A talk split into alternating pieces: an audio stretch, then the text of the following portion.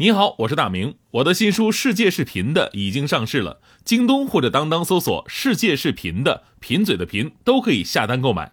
感谢您一直以来对我的支持，愿这本书能让您收获更多快乐。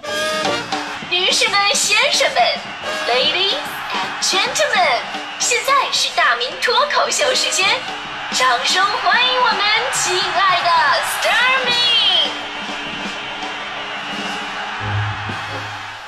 好，欢迎各位来到今天的大明脱口秀，我是大明。就是在 NBA 当中啊，有一个形容球员的词汇叫做“大心脏”。呃，这个说一个球员大心脏啊，不是说这个他心脏比别人肥厚啊，不是这意思，你看不出来。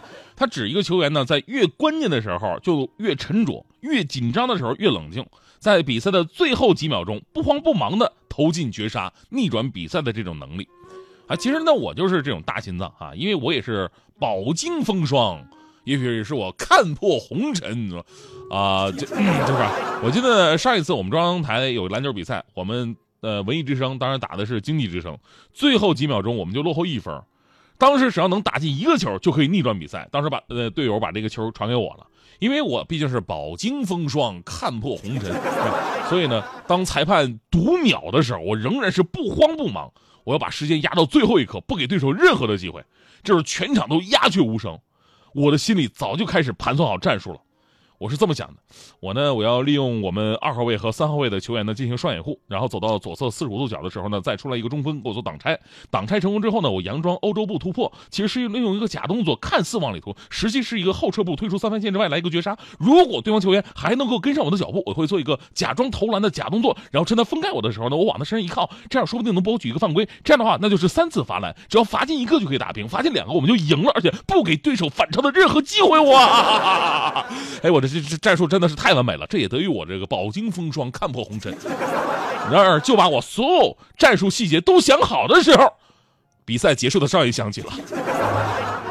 比赛结束了，当时所有的队友，包括对手，都用一种非常屈扭的表情在看着我。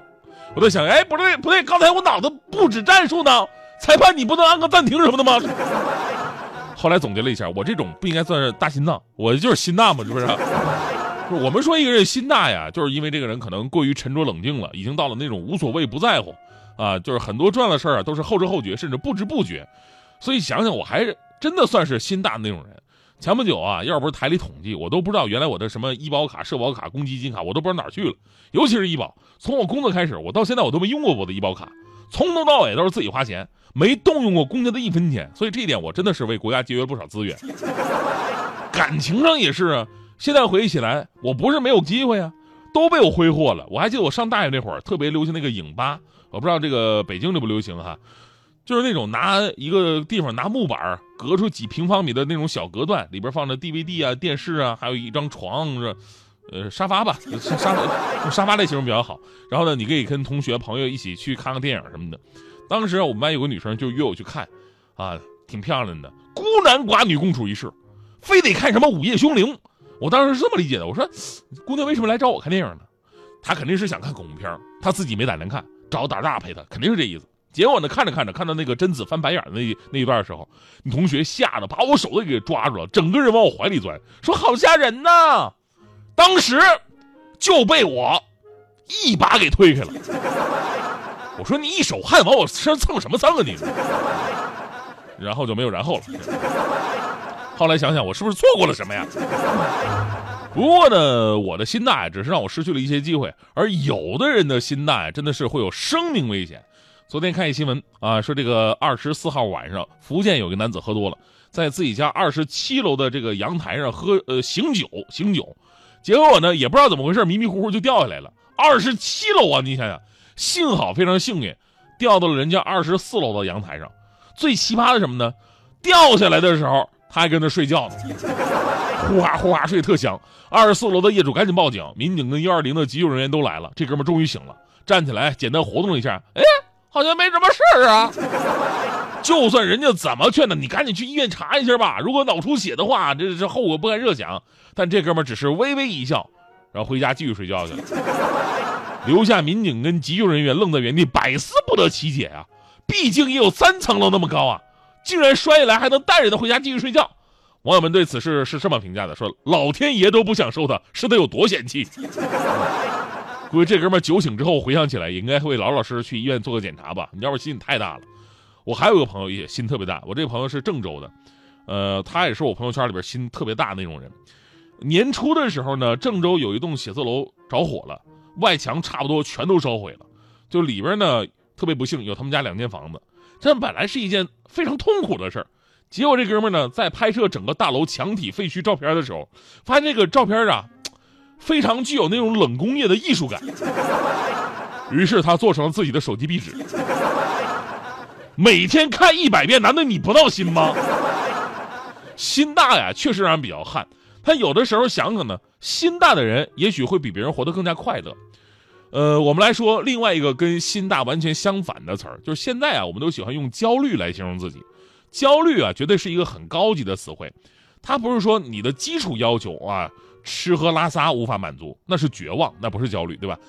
焦虑是更上一层的需求受到阻碍，所以呢，一个很矛盾的现象就是我们的生活明明越来越好，但你却越来越焦虑。明明应该享受人生，但你的心理压力却与日俱增。而一些媒体呢，也总是推波助澜，发一些什么成功学呀、人生指南呐，你应该怎么怎么样的鸡汤文啊。比方说最近哈那篇什么摩拜创始人套现十五个亿，比方说什么六岁孩子简历说自己懂核反应堆。用夸大别人成功的方式，让你对比之后啊，产生，哎呀，我怎么同样的年龄，我怎么这么挫败呢？对吧？这叫什么呀？这叫贩卖焦虑。其实这是人类的一个心理弱点，所以有的时候呢，以毒攻毒是一个非常不错的选择。心大未必是好事，但是在这样一个全民贩卖焦虑的年代呢，你的心大一点，是不是就会过得舒服一点呢？我的原则是这样的，就是我可以穷，我可以丑，可以胖，可以矬。生活已然如此，那么必须心要大，因为只有这样，只有心大，我这种又穷又丑又胖又矬的人才能愉快的活下去。我们活着难道不都是为了愉快的活下去吗？对吧？人当然要努力，但是不要特别的在意结果，因为啊，在意会让我们变得患得患失。我们都害怕失败，其实呢，只要你接受自己是一个普通人，失败就没那么可怕了。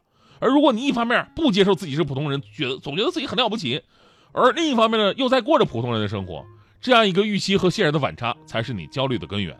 所以最后啊，送各位一段话吧：心小了，所有的小事就大了；心大了，所有的小事就小了。大事难事看担当，逆境顺境看胸襟，是喜是怒看涵养，有舍有得看智慧，是成是败看坚持。凡事顺其自然，遇事处之泰然。得意之时淡然，失意之时坦然，艰辛曲折必然，历尽沧桑悟然。饮清静之茶，避是非之口，结悟道之友。那说到这儿，谁才是你的悟道之友呢？哈哈哈，这个人远在天边，近在眼前，他就是就是我呀！啦啦啦啦啦啦啦啦啦！起来呀！就是爱你爱。